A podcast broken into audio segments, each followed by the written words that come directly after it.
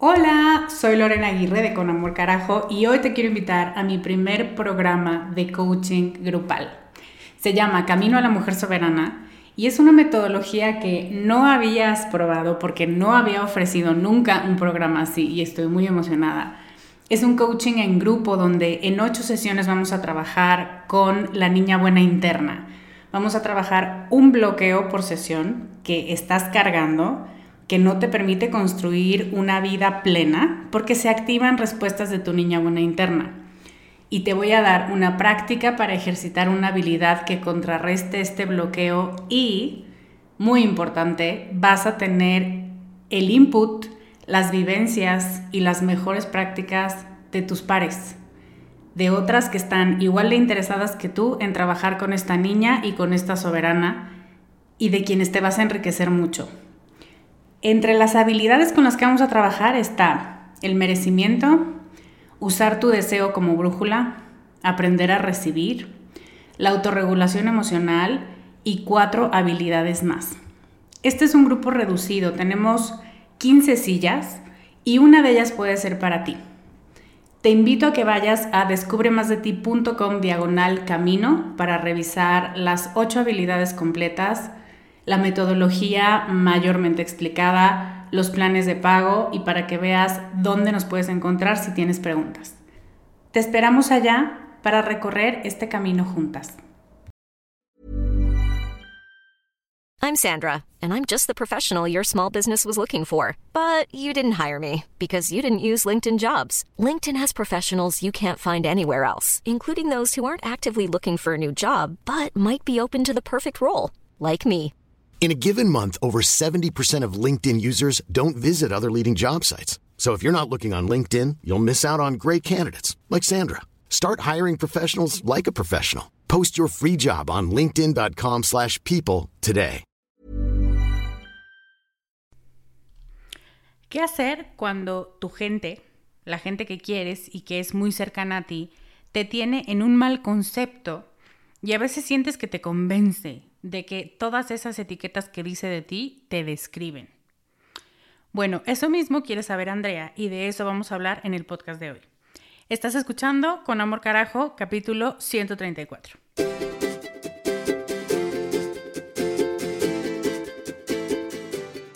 Bienvenida a Con Amor Carajo, el podcast para mujeres apasionadas donde hablamos de cómo educar tus emociones, tus ideas, tus prácticas espirituales y tus relaciones para que te atrevas a convertirte en más de ti, porque eso es lo que te hará vivir una vida más plena. No cambiar, sino ser más tú.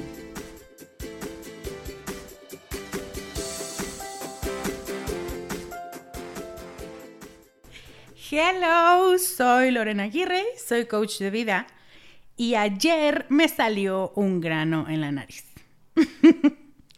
Eso de ser bruja como que ya se está manifestando físicamente, oigan. Y un día antes de una entrevista muy importante, de la que ya les contaré más adelante. Hoy tenemos un capítulo Hola Lore, donde vamos a hablar de la imagen que tienen los demás sobre nosotros y la forma en que nos afecta y empezamos a creerles las cosas que piensan de nosotros. Pero antes quiero hablarte de un programa del que he estado muy cerca, primero porque adoro a su creadora y porque fue ella quien me invitó a ser su revisora pedagógica, qué honor, hashtag te amo. Jessica Vázquez está por iniciar una nueva generación de Divino Dinero y no quiero perder la oportunidad de invitarte de nuevo. Tú sabes cómo es Jessica, la has escuchado ya dos veces en este podcast y Jess tiene esa mezcla perfecta de inteligencia y humor y generosidad y de intuición que hace que el proceso sea muy consciente y muy compasivo. Además, hace mucho más fácil de digerir información compleja, no tanto por los conceptos, sino por los bloqueos emocionales que tenemos con el tema del dinero y tú no me dejarás mentir. Jessica es uno de mis números rápidos. Tengo la fortuna y la bendición de que sea uno de mis números rápidos de WhatsApp, de llamada y de lo que sea. Cuando tengo una crisis o un bloqueo o un tema de merecimiento o un tema de esto que es mucho más complicado que saber los conceptos financieros de las cosas, ella es mi go-to person. Y es por este acompañamiento y esta sabiduría y esta intuición que a la primera entiende lo que le quieres decir sin que tengas que contarle toda tu historia. Em, y hace unas semanas, después de su segunda entrevista, Jess me invitó a ser afiliada de su programa. ¡Yay! Lo que quiere decir, para fines prácticos, que si te inscribes a través de mi link, yo recibo una comisión. Tú sabes que antes de esta invitación yo ya estaba realmente invitándote a este programa porque conozco a Jessica, porque conozco su trabajo, pero ahora que recibí esta deferencia de ser parte de un equipo que, que promueva los buenos contenidos y que promueva programas de calidad, pues por supuesto que iba a decir que sí, ¿no? Entonces, si quieres inscribirte, puedes hacerlo en descubremasdeti.com diagonal divino dinero. Ahora sí, hablemos de la pregunta que nos hizo Andrea. Y dice así, ¿qué hago cuando la gente a mi alrededor, mi hermana, mi ex, mi papá, me ven con un filtro de pesimismo y negatividad creado por ellos o quizá basado en una versión antigua de mí? Tratan de convencerme de que soy esa persona. Y lo peor es que lo logran y se afecta mi autoimagen. Que estoy amargada, que soy mala persona, que soy conflictiva, que no soy capaz, que no soy productiva. ¿Cómo pongo un alto o dejo de escuchar esas ideas de la gente que aprecio y que no logren afectarme? Es muy cansado vivir así. Te mando un beso. Andrea, 30 años. Andrea, gracias por tu pregunta. Me encantó. Me encanta también la claridad que tienes para especificar o para mm, matizar los diferentes elementos de los que se puede estar componiendo toda la situación. Y le quiero hacer justicia y tocarlos uno por uno. Estos días, por alguna razón, muchas de ustedes han estado comentando en redes y me han estado mandando mails sobre el impacto que tiene la gente precisamente en su autoimagen y en su autoconcepto. Y me parece muy buena idea hablar del tema. Lo primero que quiero decirles y con lo que quiero arrancar es, no suelo hablar mucho de los demás. Si te fijas, mis temas o los temas del podcast son cómo generar, cómo crear, cómo hacer, cómo mantener, cómo gestionar. Son verbos que te competen a ti. Porque creo, porque mi trabajo se basa en que tú eres la dueña de tu vida, con que nadie puede más que tú decidir hacia dónde vas e intencionalmente evito hablar de conceptos como qué hacer con la gente nefasta o cómo lidiar con personas odiosas. Y cuando lo hago pretendo hablar del tema, no de la persona. ¿Por qué? No es por un síndrome de Heidi en la pradera donde todos son flores y sonrisas y quiero que tú seas feliz y tú eres lo único que importa. Em, no. es porque las otras personas no están bajo tu control. Porque cuando tú pones el énfasis en qué pasa si las personas no piensan como yo y no están en mi mundo zen y en mi burbuja de amor y no te escuchan y no entienden qué les estoy diciendo, eso casi que es una receta para el desastre. Porque lo que estás buscando es que los demás vean la vida y perciban el mundo a través de tus ojos, a través de tu perspectiva. Y eso es imposible. No está bajo tu control ni su percepción, ni su toxicidad, ni su opinión, y menos su percepción de ti. Si tú te pones a trabajar o a querer gastar energía en cambiar estas cosas en ellos, se te puede ir la vida criatura y no vas a lograr nada. Entonces, esto es una aclaración que a lo mejor no había hecho tan frontalmente, pero por eso es que mis temas no son, tienes una persona tóxica en tu vida, eso es lo que tienes que hacer, porque por más que yo te diera una receta, si, si haces las cinco cosas que yo te recomiendo, no te garantizo que te vaya a funcionar, porque no tenemos injerencia sobre la vida ajena. Si a veces ni siquiera sentimos que la tenemos sobre la nuestra, ahora ya me dirás. Por eso es que pienso que tú tampoco deberías concentrarte en los demás. porque es una pérdida de tiempo y porque genera mucha frustración, porque te sientes llena de cosas que ves que ellos deben hacer o que deben modificar y evidentemente no puedes hacerlos cambiar. Una vez dicho lo anterior, creo que es importante identificar el impacto que tienen tus personas importantes en la forma en la que piensas de ti y lo que opinas sobre tu propio desempeño, tu conducta o como dice Andrea, tu autoimagen, la manera en la que te observas y piensas sobre ti, en el concepto en el que te tienes. Andrea, me encanta tu pregunta porque se centra en ti y en tus límites. ¿Cómo pongo un alto para que las opiniones de gente que quiero dejen de afectarme? Creo que es la pregunta del millón. no estoy segura de que te guste la respuesta, querida Andrea, pero ahí te va. Las opiniones de la gente que quieres van a impactarte. Pausa para la reacción escandalosa. Es como con el miedo. No se trata de vivir sin miedo. Se trata de sentirlo y con él seguir caminando. De aprender a vivir con él y manejarlo como la dueña de tu vida. Lo mismo es con la gente que te rodea.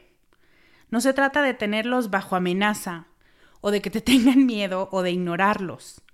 Se trata de sentir el impacto en la medida en la que tú quieres permitirlo y de seguir caminando sobre tus pasos y sobre tu ruta, no sobre la de ellos.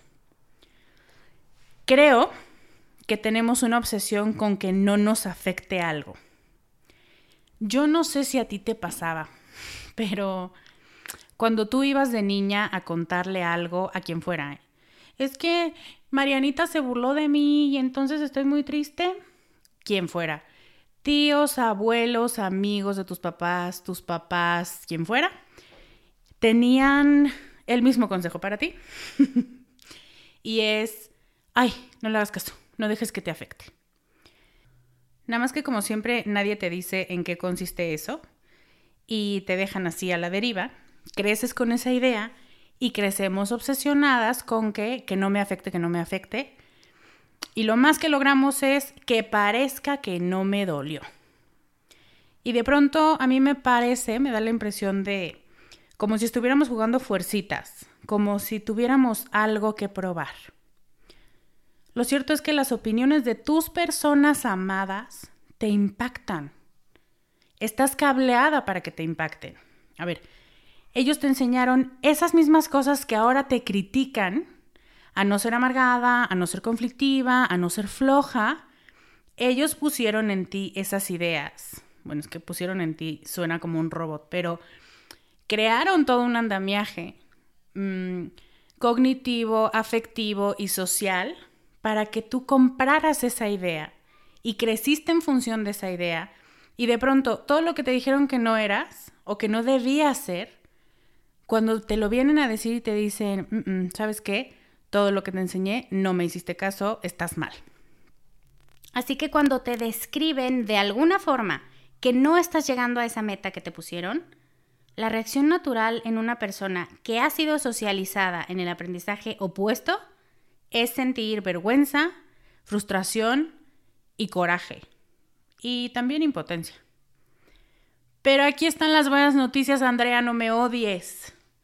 Si te está afectando, quiere decir que el pegamento con el que estabas unida a estas ideas de perfección, de así tienes que ser y de merecimiento condicionado, si no eres así entonces no te voy a querer, o te voy a regañar, o te voy a castigar, o nadie te va a querer, o como fuera, se están cayendo.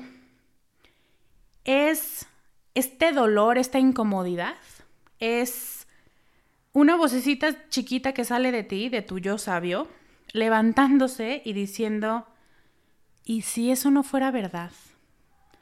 ¿Y si realmente eso que acabo de hacer, de decir, de pensar, no me hace ni floja, ni incapaz, ni amargada? ¿Qué tal? ¿Qué tal que fuera mentira? Pero como no tienes otra realidad con la que nombrar cómo te sientes, pues te sientes desconsolada. Es como un limbo socioemocional. No quiero llamarme como tú me llamas, pero no conozco otras palabras para describirme y el no saber se siente muy incómodo. El error que cometemos y lo que hacemos naturalmente es regresarnos a donde estábamos, pero ya enojadas. ¿Nunca te ha pasado venir caminando con alguien y llegas a un cruce de semáforo y volteas y ves que los coches tienen verde pero están uh, lejísimos y alcanzas a pasar perfecto? Y la otra persona se queda parada y te jala el brazo y te dice, no pases, te van a atropellar. A mí sí me ha pasado y me enojo. me enojo con ellos por no aventarse cuando el coche venía a un kilómetro. Me enojo conmigo por hacerles caso. Y de alguna forma termino regañándome porque digo, oh, no tenías el verde, qué imprudente eres, tienen razón, no debías cruzar todavía. Si eso pasa con algo tan banal como cruzar una calle sin semáforo, imagínate lo que le hace a tu imagen saber que tú puedes o quieres o anhelas algo y que alguien te regrese de la manita y te diga, no, primero tienes que, o te falta esto, o no puedes, o tú nunca has sabido hacer eso, o a quién quieres engañar, o la favorita de los papás, tú siempre has sido así. Bueno, pues frustración máxima, ¿no? Pero no es toda su culpa. O sea, yo sí sigo defendiendo y habrá quien me llame idealista, pero sí creo que los papás no te dicen algo porque te quieren hacer sentir mal. Lo que sí creo que pasa, y este es un paréntesis, es que por mucho tiempo de, una de las herramientas para educar era el miedo, te vas a morir, te van a atropellar, y otra era la vergüenza. Entonces, desde te está viendo el Señor, qué pena que te está viendo llorar. Cuando tú generas vergüenza en una persona, lo natural es que cese la conducta. No por convicción, simplemente porque no quieres estar bajo la lupa de nadie y que la otra persona piense que no eres merecedora de algo, lo que sea. Entonces, muchos papás durante muchas generaciones y todavía algunos en el 2018 siguen utilizando la vergüenza como un mecanismo de cese de conducta. Si yo hago sentir suficientemente mal a mi hijo, entonces la próxima vez que quiera hacer algo parecido se la va a pensar.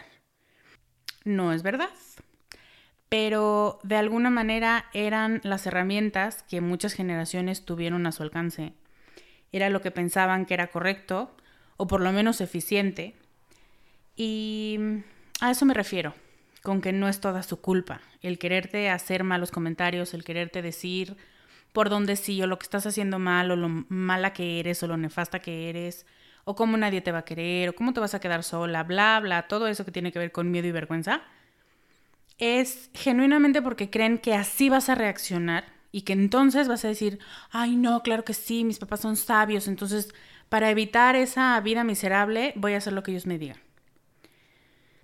Entonces es un mal método con una buena intención. Ryan Reynolds here from Mint Mobile. With the price of just about everything going up during inflation, we thought we'd bring our prices down. So to help us, we brought in a reverse auctioneer, which is apparently a thing. Mint Mobile unlimited premium wireless. Ready to get 30, 30, bit to get 30, bit to get 20, 20, 20, bit to get 20, 20, bit to get 15, 15, 15, 15 just 15 bucks a month. So, Give it a try at mintmobile.com/switch. slash $45 up front for 3 months plus taxes and fees. Promo for new customers for limited time. Unlimited more than 40 gigabytes per month slows. Full terms at mintmobile.com. Y otra cosa que es un error que comete mucho la gente que nos quiere, también nos viene por naturaleza. Los seres humanos solemos pensar tanto de nosotros como de otras personas y de las circunstancias que nos rodean como si viviéramos en una foto. Pensamos que así como era la persona cuando la conociste, así se va a quedar por siempre. Y no me dejarás mentir, el tío abuelo que no ves desde hace seis años que te dice, ¿A poco eres Lore? Ay, pero si yo te conocí tan chiquita, ya cuánto has crecido y tú, mm, porque el tiempo pasa y la gente crece, ¿no?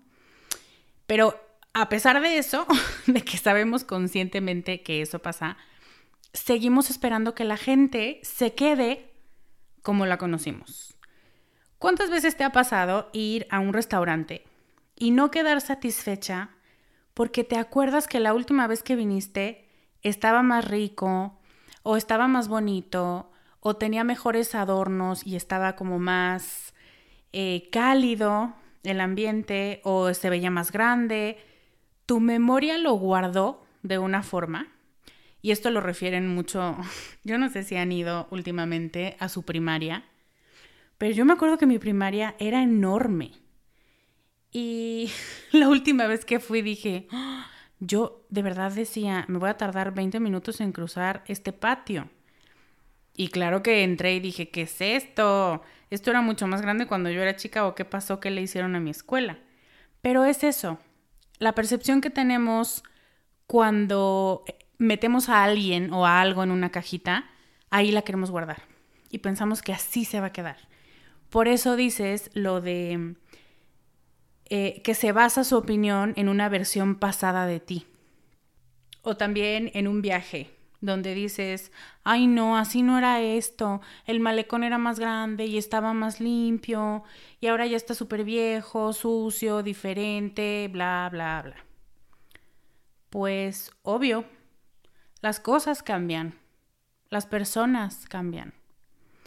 Pero la gente que nos conoce de cerca sufre una miopía por confianza. Creen que así siempre fuimos y así siempre seremos y es muy difícil que nos muevan de su cajita. Mi mamá sigue pensando que yo le pongo crema a mi sopa porque lo hacía a los seis años. O también sigue pensando que a mi hermano le gustan los elotes con mayonesa y son su hit en la vida. Y un día le dijo, ma, no me gustan. Y la otra, ¡Ah! Pero si te los comías súper contento, no sé qué. Y el otro, pues sí, pero la verdad es que me acabo de dar cuenta que no me gustan tanto. Entonces mi mamá no le cree. cree que está mintiendo. Porque cuando la gente te coloca ahí, difícilmente te mueve. ¿Me sigues, Andrea? Todo esto que te acabo de decir es como una introducción a responder cómo le haces. Porque primero tenía que dejar sentado que uno te va a pegar la opinión que tenga tu gente sobre ti. Dos, que ellos van a hacerse una idea de ti que cuesta trabajo que cambie. Y tres, que no siempre, de hecho casi nunca, es con mala intención. Y finalmente, que aún así puedes blindarte y defender tu esencia y tu autoimagen. Se me ocurrió un proceso de tres pasos y esto es lo que yo haría. Primero, pregúntate dónde te duele. Yo escribiría todas esas frases que me duelen, todas esas palabras ah, que en algún punto del alma pegan y me preguntaría, ¿qué significa esto para mí? Ahí hay mucha información para entenderte y para entender ese dolor que te causan esas palabras. ¿Con qué asocias tú? Ser mala persona, ser conflictiva, ser improductiva. ¿Qué quiere decir? Ya quitándole muchas capas, yéndote realmente al fondo del significado que tiene para ti. ¿Qué imagen te viene a la mente? ¿Por qué le huyes a esa descripción de ti? ¿A quién te recuerda? ¿Como quién te dijeron que, que te ibas a convertir si seguías haciendo eso? ¿A qué le huyes? Em, ¿Qué significado real tú le das a esa presencia floja o improductiva o mala? Es que eso de mala es súper amplio, entonces lo más importante es que tú primero definas lo que significa para ti, qué es lo que te duele de ese comentario. Sé muy honesta. A veces tenemos problemas con las palabras justo por lo que te dije antes. Si toda la vida te enseñaron a ser buena persona y de pronto esos mismos que te enseñaron se refieren a ti como mala, crean un cortocircuito afectivo y cognitivo muy cañón entonces, desmenúzalo. Pregúntate qué significa esta palabra para mí, dónde está el dolor encuentra las espinas. Segundo paso, pide ejemplos. Tomemos amargada, porque eso es algo que tenemos en común. a mí mis amigas desde los 15 años me dicen amargada. Y luego lo modificaron a eres una señora. Pero la intención era la misma.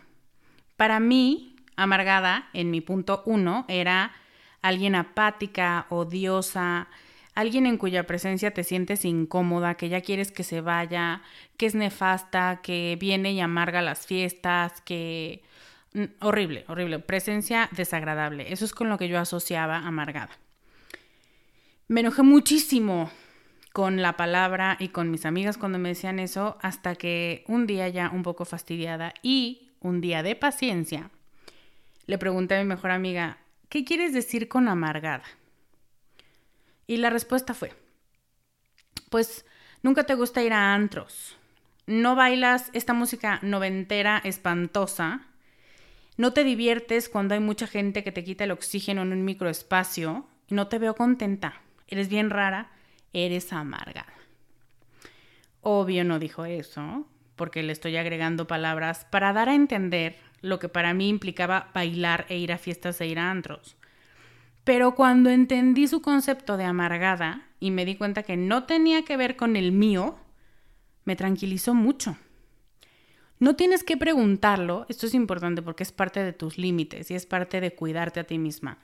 No tienes que preguntarlo si sientes que la respuesta va a venir con un permiso para atacarte o para seguirte diciendo cosas malas de ti y tampoco lo hagas en un mal momento para ti, cuando no tienes paciencia o cuando no te sientes preparada para recibir una respuesta desagradable, aunque sea poquito. Pero podrías preguntar si sabes que si estás en el momento, que estás dispuesta a escuchar, que puedes poner límites y que realmente tienes una curiosidad por saber, yo ya saqué mi significado, pero quiero entender el tuyo. Pregunta, ¿qué quieres decir con eso? ¿Qué quiere decir para ti amargada? O cuando dices que soy mala, en específico de qué hablas. Y te voy a decir una cosa por experiencia. Se van a quedar callados. La primera vez que preguntes eso va a ser, mm, pues, a ver, déjame acuerdo. A ver, voy a pensar un ejemplo. Porque estamos tan casados con asociar una palabra con una sensación que ya cuando pides ejemplos concretos, te das cuenta que no, que en realidad no querían decir mala, querían decir que solo piensas en ti. Y si tú has trabajado por ser una persona que piensa en ti y por no olvidarte y por cuidarte y considerarte en las decisiones que tomas, pues eso más que ser una ofensa, se convierte en un reconocimiento externo de que vas por buen camino. ¿Lo ves? Algo que en principio te molestaba, que te parecía ofensivo, de pronto se vuelve una confirmación de que se está notando este camino que estás siguiendo y este avance que estás teniendo para ponerte en un lugar privilegiado en tu propia vida. Entonces, puedes preguntar, ¿qué quieres decir con eso? No tienes que estar de acuerdo, no tienes que discutir, se trata de solo escuchar. Y si sientes un ataque, si te sientes acorralada, si te sientes presionada o que te están bombardeando con cosas, simplemente di, gracias, ya me dijiste lo que quería saber. Y te vas de ahí. Me da igual si te vas a tu recámara, al baño, a otro cuarto, te sales a caminar. Es mejor irte físicamente y dejar que las cosas se acomoden, que lo que te acaban de definir se acomode en tu mente y en tu corazón. Te sorprendería saber la cantidad de malas interpretaciones que tenemos de ambas partes, las palabras de otros. Y finalmente, la tercera parte de este proceso, deja de pelear. Sí, soy amargada. Si amargada quiere decir que no me gustan los antros, cool. No tengo problema con eso. Porque es cuestión de gustos, porque no me duele nada cuando hablas sobre mi rechazo a bailar esa música, porque no es espinoso para mí el terreno de colarme en una fiesta y hacer como que me la paso bien cuando no me la paso bien. Es verdad, eso que dices que hago, sí lo hago. Para mí no se llama amargada, pero si nos ponemos en los mismos términos, pues si quieres dile así. Y creo, esto es lo más padre, es verdad lo que estás diciendo y no solo es verdad, sino que hasta me gusta, fíjate. Esta fui yo a los 15 años, la que hizo este proceso de, ah, entonces si eso será amargada, entonces sí oye, ahora que lo dices, qué bueno que me especificas porque yo entendía otra cosa. Y a partir de ahí aprendí que había gente que se refería a eso que yo hacía como ser amargada y me preparé para recibir ese comentario en general y tomarlo como esa perspectiva. Y cuando de nuevo me lo repitieron en la universidad, dije, sí, un poco, sí estoy un poco amargada, la verdad. Cuando le quitas poder a las palabras, porque no significan lo peor del mundo, cuando te dejas de pelear por ser percibida de cierta manera y no de otra, recuperas tu poder y vuelves a reconocerte, sanas tu autoimagen. Es cuestión de percepción, nada más. Deja de pelearte con la percepción ajena. Toma la parte que te toca de ese concepto y tira lo demás. Finalmente, querida Andrea, cuando sientas que tus límites se vieron cruzados y después de todo lo que hemos platicado, recuerda que no es con mala intención es la única forma que conocen de decirte lo que perciben. No estoy justificándola, no es la mejor. Simplemente es la que saben usar. Y partiendo de esa idea compasiva de no quiero pensar que lo haces por lastimarme, así que no me voy a enganchar con ese pensamiento, diles con firmeza. No me gusta que me digas amargada. ¿Puedes evitar esa palabra o ese comentario? ¿Podemos no hablar de si soy conflictiva o no? No me siento cómoda hablando de mis defectos en público. Hay muchos temas para platicar, solo ese no lo toquemos. O cuando me dices que soy mala persona, siento como si me jalaras las patillas.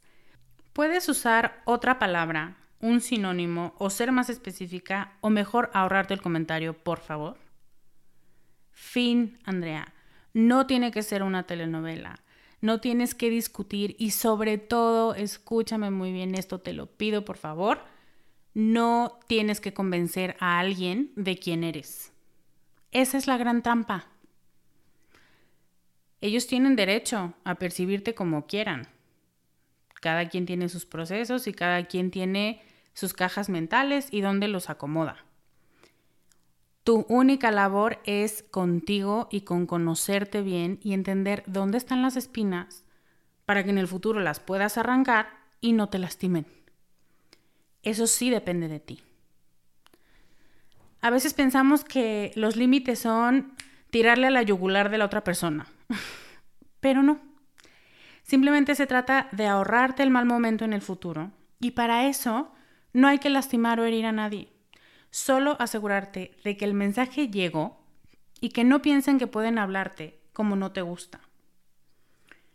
Espero haber respondido tu pregunta. Muchas gracias Andrea por hacerla. Me divertí mucho haciendo este Hola Lore. Y a ti, que no eres Andrea, si quieres participar y mandar tu pregunta, puedes hacerlo en bit.ly diagonal mensaje de voz. Grábalo con tu hermosa voz y sal en este programa. Te mandaremos un regalito por participar. Muchas gracias por acompañarme. Yo soy Lorena Aguirre. Te mando un abrazo grande y nos vemos la próxima semana. Bye.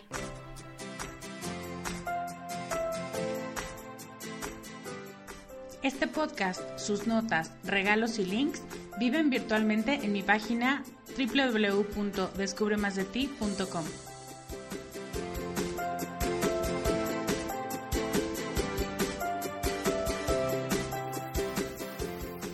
Carajo. Locución adjetiva ponderativa malsonante que significa, entre muchas otras cosas, algo muy grande y muy intenso. En mi mundo así es como tienes que conocerte, valorarte y amarte, con una intensidad tan grande que no pases desapercibida.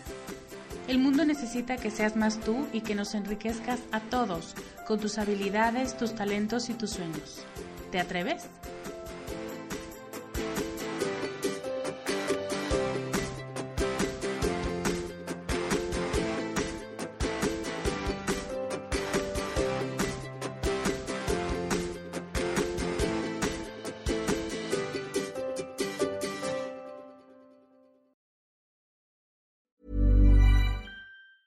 Hi, I'm Daniel, founder of Pretty Litter. Did you know cats tend to hide symptoms of sickness and pain? I learned this the hard way after losing my cat, Gingy. So I created Pretty Litter, a health monitoring litter that helps detect early signs of illness by changing colors, saving you money and potentially your cat's life. Pretty Litter is veterinarian developed, and it's the easiest way to keep tabs on your fur baby's health right at home. Go to prettylitter.com and use code ACAST for 20% off your first order and a free cat toy. Terms and conditions apply. See site for details.